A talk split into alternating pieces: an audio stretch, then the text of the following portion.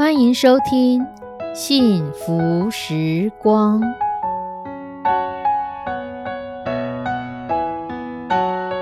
亲爱的弟兄姐妹平安，我是 Judy，很开心今天您收听这个节目。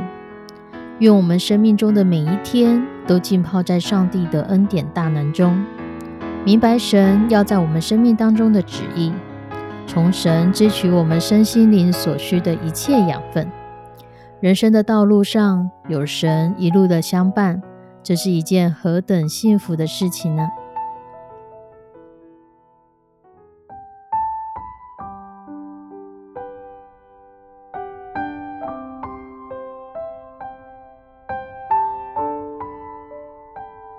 亲爱的弟兄姐妹，你都如何看待老年人呢？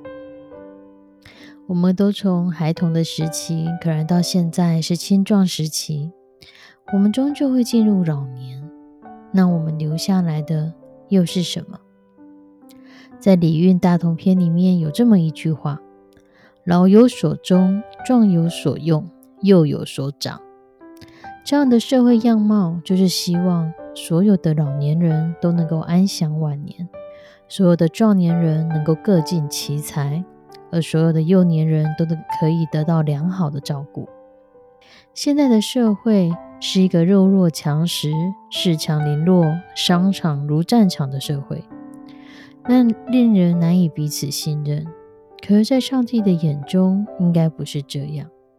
在罗马书第十五章第一节到第四节是这样讲的：罗马书第十五章第一节。我们坚固的人应该担当不坚固人的软弱，不求自己的喜悦。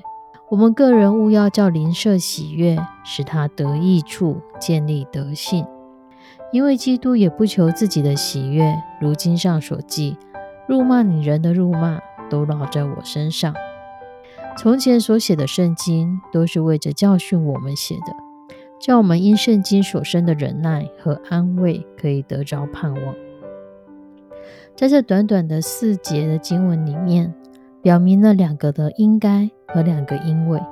第一个应该在第一节说，我们不应该只求自己的喜悦，我们应该要去担当那不坚固人的软弱。第二个应该是第二节说，我们应该要叫邻舍喜悦，要叫他得着益处。而因为什么呢？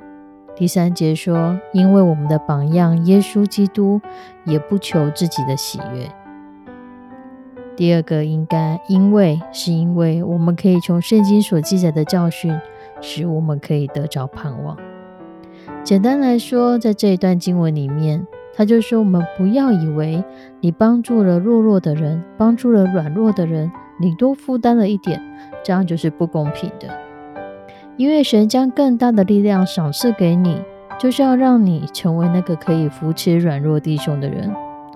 而我们的主耶稣基督就是我们的榜样，他也是这么在做。所以神让我们所所在我们所居住的地方站立得住，就是要让我们成为这个地方的祝福。对于老年人，圣经里面有不少的经文，特别是在箴言十六章三十一节说。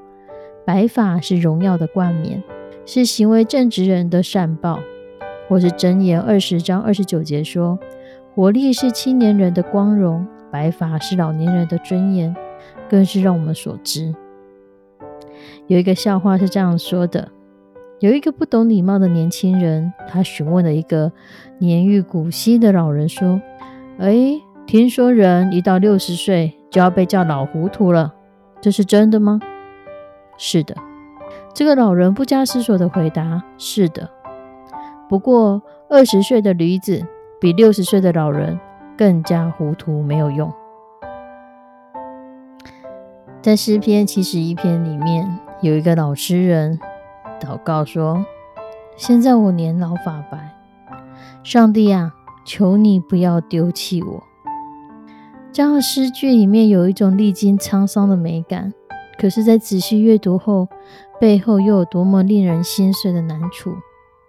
老人问题可以说在现在是普世性的难题了，特别是在这个注重实用性的功利社会里面，一个没有工作能力的老人家，也会把自己贴上一个“菠萝音”没有用的标签贴到自己身上。如果子女又因为工作繁忙或是其他的因素，老人生活在孤单与寂寞当中，似乎就成为了必然的宿命。有人就说，孤单、寂寞没有用，这三个会是人生晚年中绝对不会缺席的三个朋友。如果真的是这样，那我们过年的时候，我们跟老人家说的吉祥话“假跟空，假巴黎”，就是希望老人家可以活到一百二十岁，这其实也就不会是什么好的祝福的话吧。有一句话是这样说的：有一些东西因为有价值，所以有人爱；有一些东西是因为有人爱，所以它有价值。有东西因为有价值，所以它有人爱；有些东西因为有人爱，所以它有价值。在基督教的信仰中，上帝对我们的爱从来就不是因为我们多有价值。而是因为神他先爱了我们，所以我们变成了有价值的人。所以有价值与否是在于持有者拥有这个东西的人，他用什么样的态度来看待它。我想，对于老人家来说，或许最在意的，也就是自己是否还有价值。会不会觉得自己已经老了，所以我不老鹰啊？可是上帝。并不是这样看，因为人的价值并不取决于你是几岁，你可以赚多少钱，或是你的身体状态如何。你的身体状态、你的身体机能不会影响你自身的价值。